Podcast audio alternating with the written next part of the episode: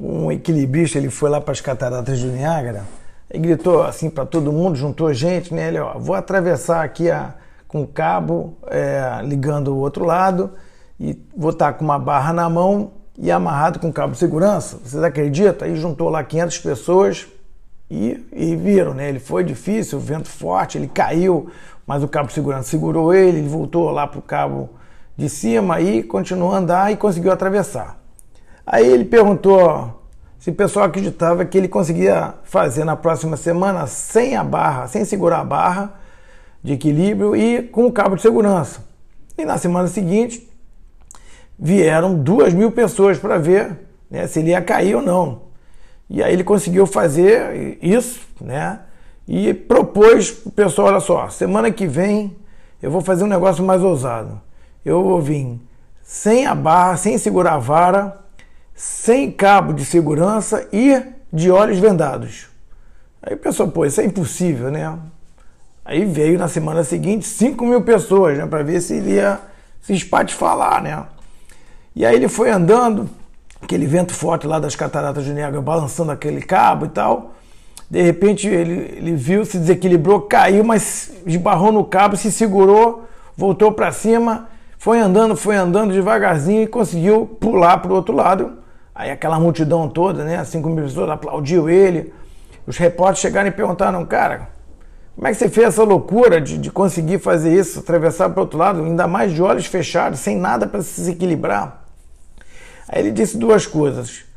Uma é que ele nunca olha para baixo. E a segunda é que ele, mesmo com os olhos vendados, ele imaginava e focava onde ele tinha que chegar.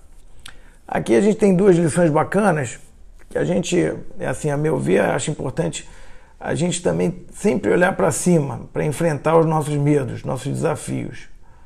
E a segunda é que a gente tem que focar, tentar focar onde a gente quer chegar. Isso eu acho que faz a gente chegar lá também. É, essa paraxá dessa semana se chama Shlar, é, envia. E Moshe enviou 12 espiões para explorarem a terra de Israel e 10 votaram falando é, que a terra é inconquistável e dois não. E o povo acreditou nesses dez. E por causa disso, aquela geração não ia entrar em Israel e ia voltar para o deserto para ir morrendo lá. É, a verdade é que a gente olhar o que, que os espiões contaram, né? Eles contaram que as cidades eram fortificadas, que as frutas eram enormes, realmente, mas que os caras eram gigantes lá. Na verdade, eles não, eles não mentiram, eles falaram a verdade. Só que por que que nesse caso o povo teve que pagar com a troca de geração, né? Se eles falaram a verdade. E para explicar isso, tem uma, uma outra colocação. Se no bezerro de ouro que eles acabaram escolhendo um outro deus, é, que era o bezerro, né? Fizeram um bezerro para substituir o próprio Deus, e foi, uh, eles foram condenados, né? punidos com a morte de 3 mil só do povo.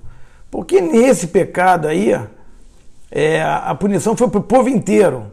Quer dizer, que ia trocar a geração, que só os filhos que iam entrar, entendeu? Por que, que essa punição foi maior? E a explicação que, que foi dada até pelo Rabino é, que eu achei interessante, é que quando os, os dez espiões é, falaram e eles acreditaram, o, o povo acreditou que não, era, não dava para conquistar, porque eles se acharam incapazes, né? eles perderam a confiança em si. Quando você, no caso ali, o pessoal achou que o, que o Deus era ou podia ser transformado num bezerro, eles ainda acreditavam em alguma coisa. Agora, quando, não, quando você, a gente, né, não acredita na gente mesmo, é como se Deus dissesse assim: se você não acredita em você, como é que eu vou acreditar? Então, tinha que trocar essa geração toda, exceto, claro, os dois espiões, as mulheres e os caras de 60 anos que eles também não entraram nessa e a tribo de Levi. Mas trocou toda a geração. É, então, assim, é uma coisa interessante quando você ouve a palavra em hebraico é, emuná. Né? Emuná significa fé. E que vem de leamen, que é treinar. Quer dizer, a fé não é uma coisa que você é, tem, é um treino, na verdade. É um, é um, você tem que treinar isso. E o treino vai te levar a uma outra coisa que eu acho que é bem legal, chamado bitarron, é certeza. Eu acho que quando você é, é, treina a tua fé, né? Você, você sabe que você vai conseguir, então você tem certeza. É um, é um, um treino diário que a gente faz, acho que até as rezas são para isso também. Então eu peço realmente que a gente possa treinar a nossa fé para a gente poder chegar naqueles objetivos que a gente quer e transformar é, em certeza com as nossas ações. Então, uma boa semana para você, tua família, só alegrias na vida.